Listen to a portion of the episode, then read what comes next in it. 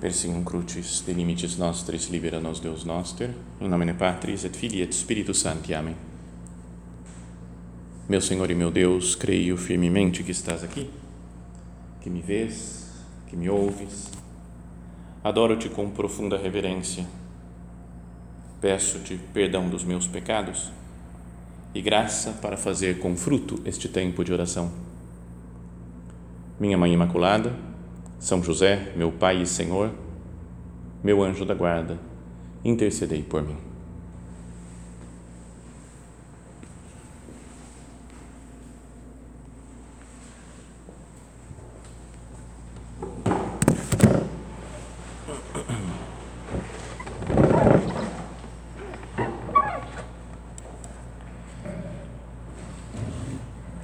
Estamos comemorando essa grande solenidade do dia em que o anjo Gabriel apareceu a Nossa Senhora e o Verbo se fez carne com o sim de Maria, a festa da Anunciação.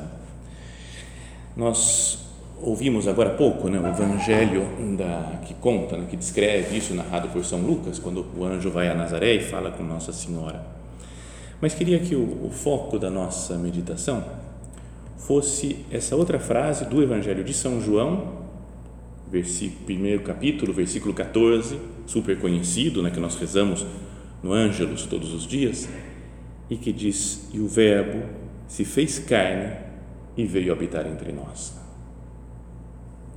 O Verbo eterno do Pai, né, o Logos, o que é a razão, o sentido de todas as coisas, que é ao mesmo tempo o próprio Deus, estava em Deus e é Deus, a segunda pessoa da Santíssima Trindade, se fez carne. Em grego é sarx, kai hologos sarx egeneto. Então, o logos se transformou, se fez sarx, carne.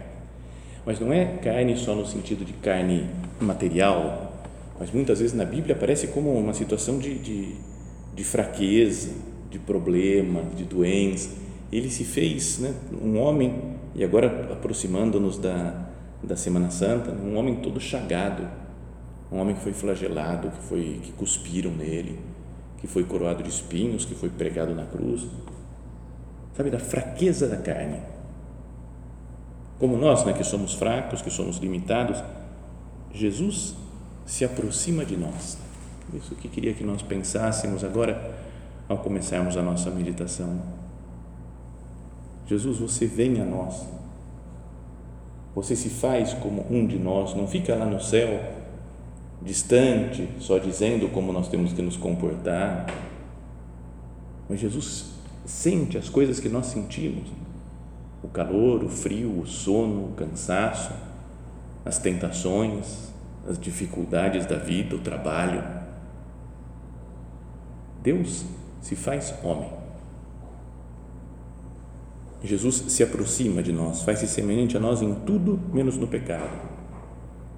E morre por nós na cruz e fica por nós na Eucaristia aqui, junto de nós no sacrário.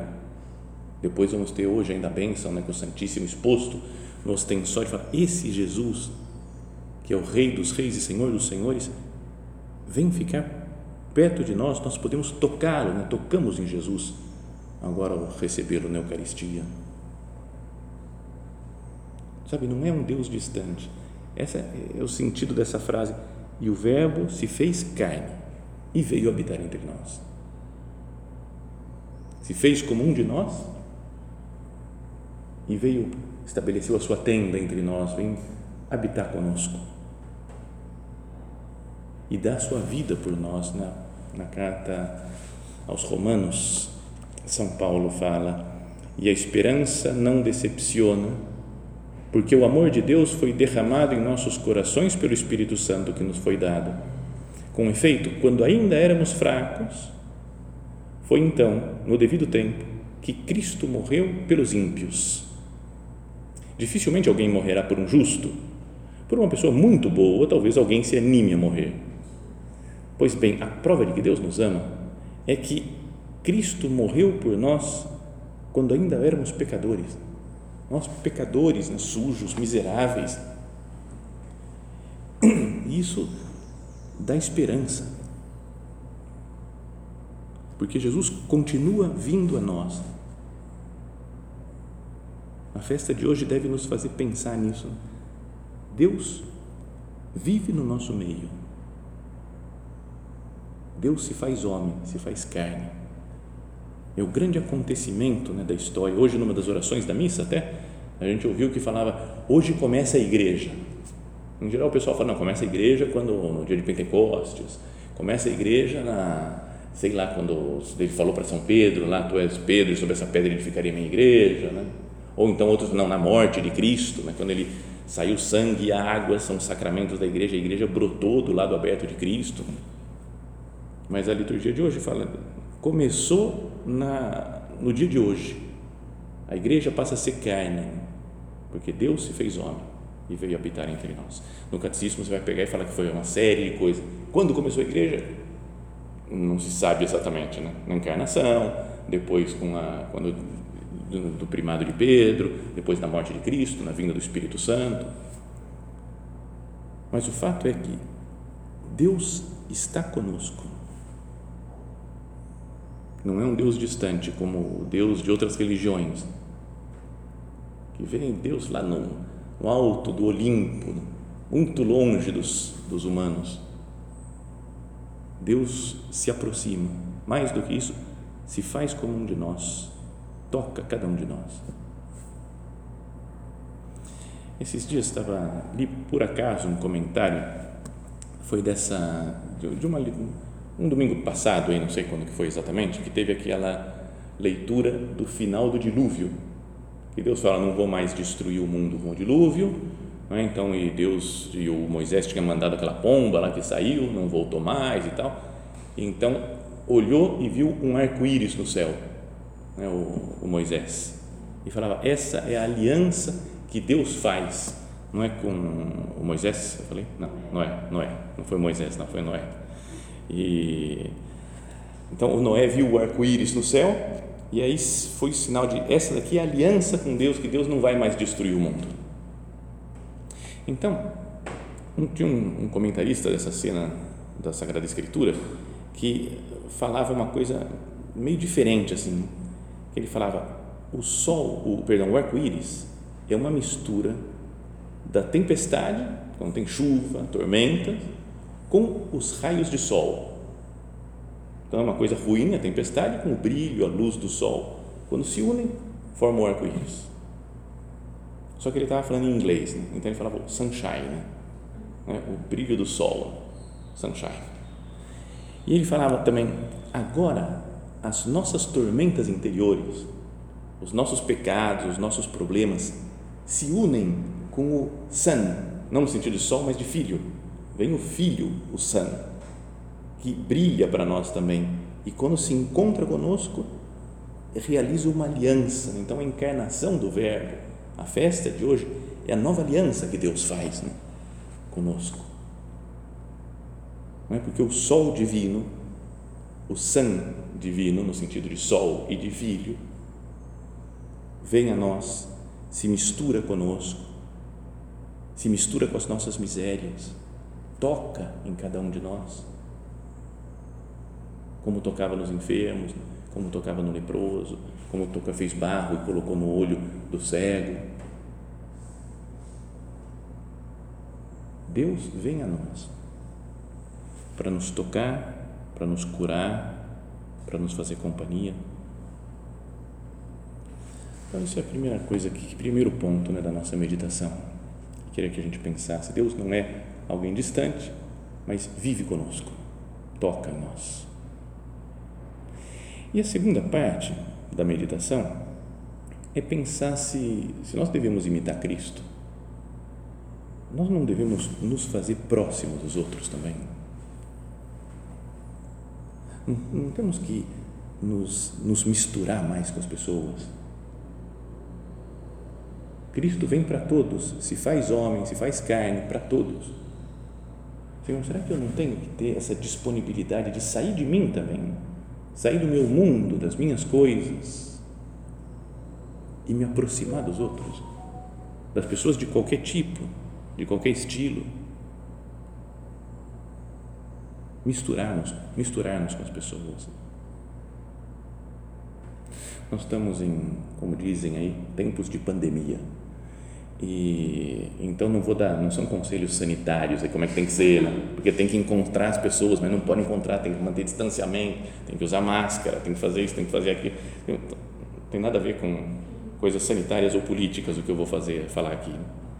Mas é pensar em como que os santos, nos momentos de, entre aspas, de pandemia ou de calamidade ou de sofrimento, de dificuldade, como que os santos se comportaram ao longo da história?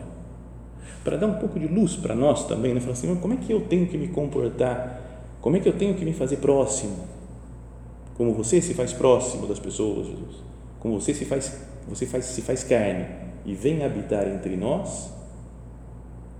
Como que eu tenho que fazer isso? Como eu coloco em prática? Ou será que nessa época não, não, não tem? Parou, para, para cristianismo, porque esse negócio de fazer próximo não dá muito certo. Então vamos pensar em alguns, começando pelo nosso Padre, São José Maria. E pensemos no começo, nos primeiros anos da obra, quando iria visitar aqueles doentes nos hospitais e conversava com eles, fazia os serviços de limpeza que precisasse, cortava as unhas das pessoas, dos doentes em um livro desses aí que fala de biografias do nosso padre, fala no Hospital Geral de Madrid aconteceu algo que ele que São José Maria recordou várias vezes na sua catequese. Um jovem empresário, Luiz Gordon, ao ter que se dedicar a uma tarefa desagradável para atender um enfermo, limpar o seu vaso de noite, o pinico, o urinol, ou como chama, como chama isso daí, orava ao Senhor pedindo-lhe que não se expressasse no seu rosto a repugnância interior que ele sentia fazer aquilo. Ele era um homem rico, era mais velho que o nosso padre até, e tinha né, um engenheiro que era dono de uma cervejaria, parece, então ele estava estava bem. E que parece que alguns, tinha até funcionários da, dele, da empresa dele, que às vezes ele teve que atender no hospital. Então era o funcionário, o meu chefe, que vem cuidar de mim, vem tratar. Então era uma coisa meio chamativa. E aí conta que nos começos do Opus Dei, quando ele acompanhava São José Maria numa das suas frequentes visitas aos hospitais, naquele caso no Hospital Geral, começou a limpar um urinol usado como escarradeira. Então imagina, é, é nojento o negócio. E devia ter tudo lá, assim, eu não vou descrever, né, porque é uma meditação, não precisa descrever. Né? E o nosso padre falava, vi que ele empalideceu tremendamente quando veio aquele aquele negócio para ele. Mas né, o nosso pai falou: vai lá, pega isso daqui e limpa. Então ele foi né, num banheirinho, pegou umas, né, tinha uns pincéisinhos para limpar essas coisas assim. Mas aí o nosso padre falou: eu o segui pensando que podia cair desmaiado no chão e encontrei-o com uma cara radiante de alegria. E em vez de, de, de usar as escovinhas lá, colocava a mão toda para limpar bem dentro do urinol e das, das sujeiras todas que tinha. Fiquei muito contente e deixei ele fazer. E depois me contava que o que tinha pensado. Jesus, que eu faça boa cara. E aí saiu esse ponto de caminho. Não é verdade, Senhor, que te dava grande consolação, a sutileza daquele homem zarrão com alma de criança, que ao sentir o desconcerto que produz obedecer em coisas desagradáveis, em si repugnantes, te dizia baixinho: Jesus, que eu faça boa cara. Então, olha só a situação. Era uma doença, eu não entendo muito, mas tuberculose, que era a doença que tinha na época, que morria muita gente, era contagiosa também. E estava lá o nosso padre, as primeiras pessoas de casa, ajudando, limpando, trabalhando. E ele morreu pouco depois. Procurei saber se era de tuberculose que ele tinha pego lá na, ao fazer isso, mas fala aqui de doença respiratória que talvez ele já tinha doença respiratória, ou seja, era grupo de risco ele já, e fazia assim, ou tinha comorbidades. Comorbidade é a palavra que a gente aprendeu agora, né? esse ano, só ano passado, tudo mais. Então, não, mas é o nosso padre, ou esse Luiz Gordon, que vem falar, as pessoas precisam de mim, eu tenho que ajudar porque elas estão sofrendo. E depois começa a guerra civil espanhola, perseguição contra a igreja E o nosso padre não para tudo. Ele continua, celebra a escondido, numa casa, noutra. Levava a comunhão. Sabe, até uma espécie, entre aspas, de tráfico da Eucaristia. Né? Pegava a comunhão, assim, colocava um monte num, escondido, uns pacotinhos de cigarro, por exemplo, escondia, dava para alguém, né, entregava, falava, tem aqui 10 hóstias para você, leva para os outros que estão escondidos. Sabe, era uma coisa meio estilo tráfico, assim, não podemos viver sem a Eucaristia. Entre aspas, entre parênteses, ontem me mandou uma mensagem um, rapaz que é uma figura, é super divertido ele. Então ele falou, padre, vou pedir um negócio, mas pode ser a maior bobagem do século, então pode me falar, se eu não tenho nenhuma noção, pode me falar. É que tem muitos amigos meus sem comunhão. Posso passar aí no centro? Você me dá algumas hóstias e eu vou escondido na casa deles distribuindo as hóstias por aí. Então eu falei: não, calma, peraí, não estamos tão em guerra assim, mas não é louca a sua ideia, porque o São José Maria fez isso também. Então ele fez na época de guerra civil que não podia ter missa. Talvez a gente chegue nessa situação, mas por enquanto ainda espera um pouco, né? Vamos lá, vai acabar logo esse negócio, as missas vão voltar, né? paz e tal. Bom, mas está vendo, nosso Padre se preocupa mesmo com a santidade física e espiritual, com a, saúde física e espiritual das pessoas, nos momentos de dificuldade, né? de tuberculose e depois de guerra civil. Outro exemplo, São João Paulo II. Um dos livros mais legais que tem, acho que são do, sobre João Paulo II, é um que escreveu aquele Arturo Mari, não sei se vocês viram, que era o fotógrafo do Papa então tem um texto que encontrei na internet que fala sobre, fala uma parte do livro, de uma entrevista que fizeram com ele depois de lançar o livro. Que acho que perguntaram para ele qual que é a melhor foto que você já tirou de São João Paulo II. Porque ele passou parece que 27 anos tirando foto do, do pontificado inteiro e ficava das 6 da manhã, às vezes até às 10, 11 da noite, todos os dias praticamente. Então foi das pessoas que mais viu o Papa, acho, né, sem dúvida. Porque estava o dia inteiro, todas as viagens ele estava, todo em qualquer lugar então fala que ele ficava, passava todo esse tempo né, para documentar momento a momento o mais longo pontificado da história, entre viagens internacionais, encontros com chefes de Estado, visitas a hospitais, orfanatos, paróquias, albergues, muito mais. E ele fala, a imagem mais marcante do, de João Paulo II é uma que eu não tirei foto. Eu não consegui, não deu para tirar foto. Que fala que é, foi um olhar amoroso ao acariciar um a um os 800 leprosos de um leprosário coreano. E aí fala que estávamos na ilha de Sorok-do, um lugar onde vivem apenas leprosos. Numa ilha, lá levaram todos os leprosos do país para ficar na ilha e não transmitir para os outros. O programa da viagem pastoral foi repleto de compromissos e encontros. Portanto, era esperado que o Papa visitasse a ilha, dirigindo uma bênção geral aos leprosos. Ele falou: tem que ir lá, não posso deixar os leprosos, o Papa passa aqui nem, nem visita que o Papa visitasse os leprosos, desse uma benção geral nos leprosos de um pavilhão especialmente montado e então deixasse a colônia de leprosos para os, os encontros seguintes. Mas não foi assim. João Paulo II queria entrar na colônia de leprosos. Eu fui à sua frente, como sempre, uns metros na sua frente, e naquele show dramático não pude deixar de cobrir o rosto com as mãos. Imagina a situação, jogados lá na ilha. O pontífice, ao entrar, ajoelhou-se primeiro e recolheu-se brevemente em oração. Então, quando a comitiva pensou que naquele momento ele estava pronto para dar a bênção e ir embora, o Papa Voitila começou a caminhar em direção aos enfermos. Um prelado da comitiva tentou detê-lo, porque não estava previsto no programa que ficasse, não está previsto, não pode, não é para. O Papa o ignorou e, sem hesitar, beijou, acariciou, tocou um a um todos os leprosos presentes. Fala, cara, meu Deus, e eu?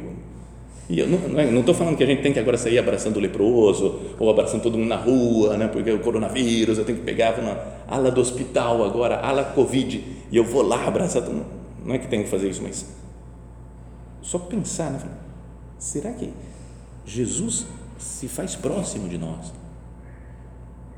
É? O nosso Padre se faz próximo daqueles doentes, São João Paulo II se faz próximo dos eu, como tenho me preocupado né, com as pessoas, não só com doentes, mas com, com todo mundo com quem eu convivo. No, aí eu tinha pensado nesses dois exemplos só. Aí eu fui procurar na internet ver se tinha mais alguma coisa legal assim, né, para contar na meditação.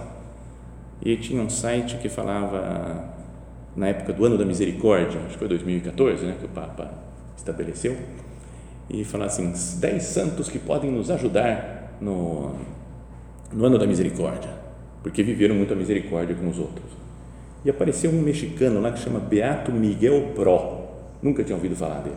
Então eu leio só o que aconteceu aqui, a historinha dele, super simples. Nasceu em uma família rica e tinha um grande senso de humor. Foi para o estrangeiro para estudar no seminário e quando voltou ao México, enfrentou a cruel perseguição do governo contra os cristãos, na época lá no 1920, por aí. Começou a celebrar missas e adorações ao Santíssimo clandestinas. Então, ele sabendo que era perseguido, que não podia, ele ia lá celebrar uma missa, adoração no Santíssimo e andava disfarçado para escapar da polícia, como fez o nosso padre na Guerra Civil. Miguel Pró se transformou em um dos líderes da resistência, a qual contribuiu de maneira pacífica, sempre sob o lema Viva Cristo Rei. O presidente o prendeu, acusando-o falsamente. Antes de morrer, negou as acusações que lhe foram feitas, ajoelhou-se para rezar e perdoou seus inimigos. Em época de perseguição, também não se escondeu, porque falou: as pessoas precisam da Eucaristia, precisam adorar Jesus na Santíssima Hóstia. E outro que falava lá logo depois era o São Damião de Molokai.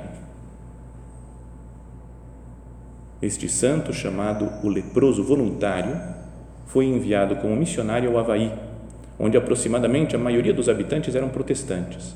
Começou a pregar com carinho e atendia pessoalmente às necessidades das pessoas. Desta forma, conseguiu que muitos se convertessem. Depois se dirigiu à ilha de Molokai para atender os leprosos, sabendo que o contágio era praticamente inevitável.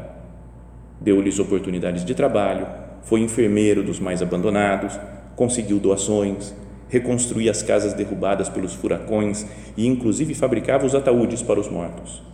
Contagiou-se de lepra e morreu em meio à sua grande obra de caridade.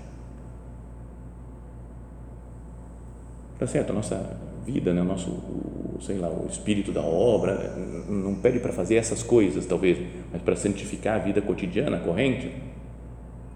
Mas não serve como inspiração isso. Senhor, será que eu tenho que ter tanto medo e me afastar das pessoas boas? Concordo que existe o medo de ir numa UTI de Covid. Fui dar unção dos enfermos numa UTI Covid aqui esses dias. Faz tempo já não peguei, tranquilo, mas mas entrei lá e você fala, cara, eu estou entrando num lugar que parece radioativo, né? Você fala, eu posso morrer a qualquer momento, que dá uma, a pressão que faz. Então fui entrando, atendi uma pessoa, um outro, aí tinha outra senhora que estava morrendo. Até a enfermeira falou, padre, padre, leva são dos enfermos para essa mulher, a filha dela está aí, mas deixa eu explicar, ela está morrendo mesmo, está nos últimos momentos da vida. Então, acho que não vai adiantar dar unção dos enfermos eu fiquei meio assim, não entendi. Ela falou, tem que ser extrema unção. Eu falei, ah, beleza, pode deixar, não, vou fazer extrema unção para ela então. Então, mas não é que a gente tem que ficar o tempo todo, digo, volta, né? Quem tem trabalhos, enfermeiros e médicos e tem que viver dentro dessas, das, na, dos hospitais, etc., tudo bem, mas, mas não serve de inspiração para mim? O que, que eu tenho feito pelas pessoas? as que estão doentes ou as que estão com saúde. Cristo se aproxima, se fez carne e veio habitar entre nós. Outros santos, acho que são, foram beatificados pelo Papa Francisco, daquele filme Homens e Deuses. Vocês já viram? Se não viram, pode assistir. Anota aí e assiste hoje mesmo, que é, é muito bom. É dos melhores filmes da vida. Certeza que é dos top 10 da minha vida. Homens e Deuses. São de. Pode contar, porque acho que é mais, mais ou menos conhecida a história, né? não, vai, não, vou, não vou dar spoiler.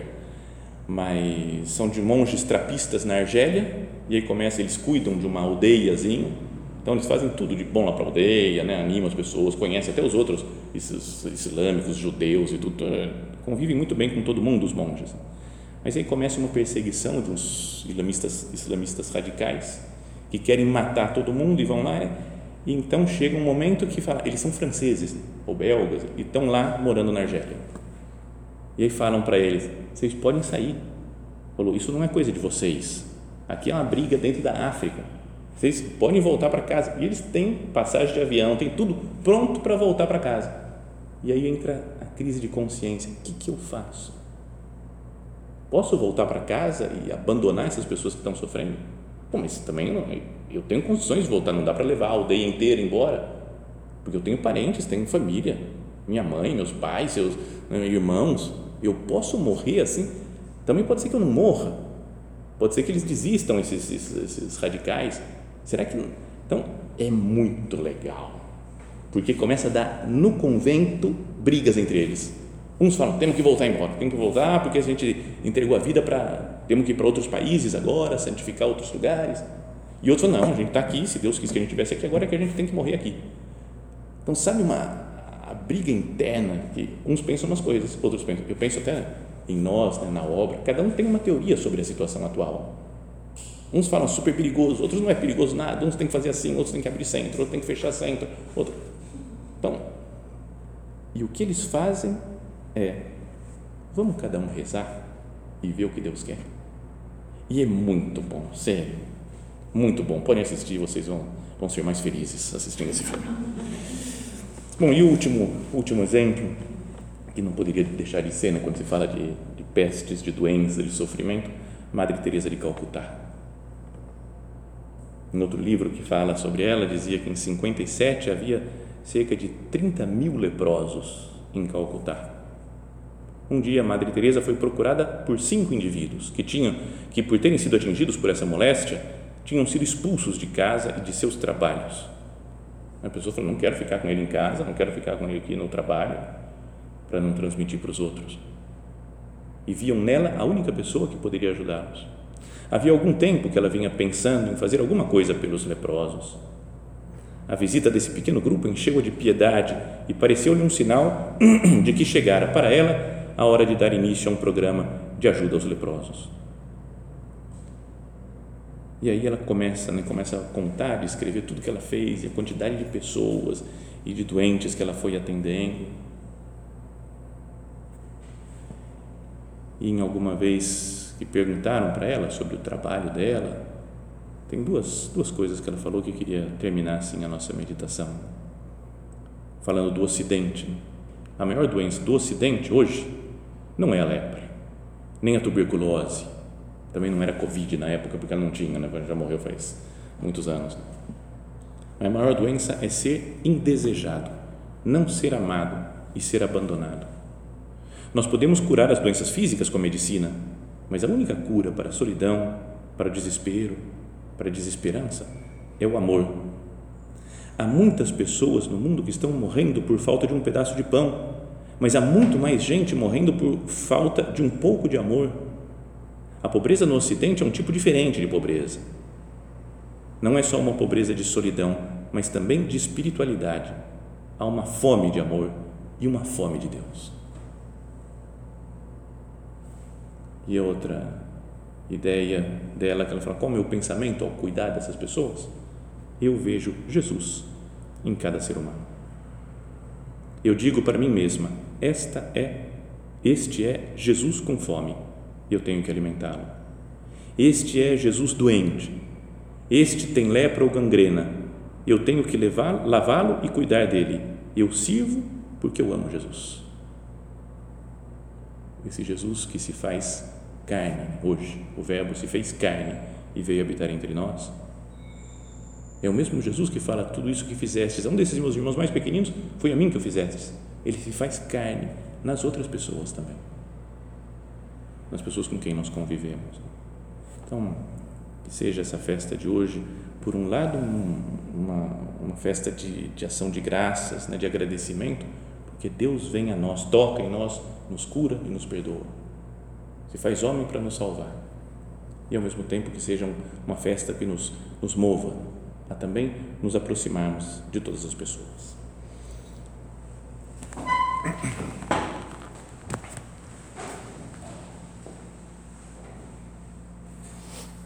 Dou-te graças, meu Deus, pelos bons propósitos, afetos e inspirações que me comunicaste nesta meditação. Peço-te ajuda para os pôr em prática. Minha Mãe Imaculada, São José, meu Pai e Senhor, meu anjo da guarda, intercedei por mim.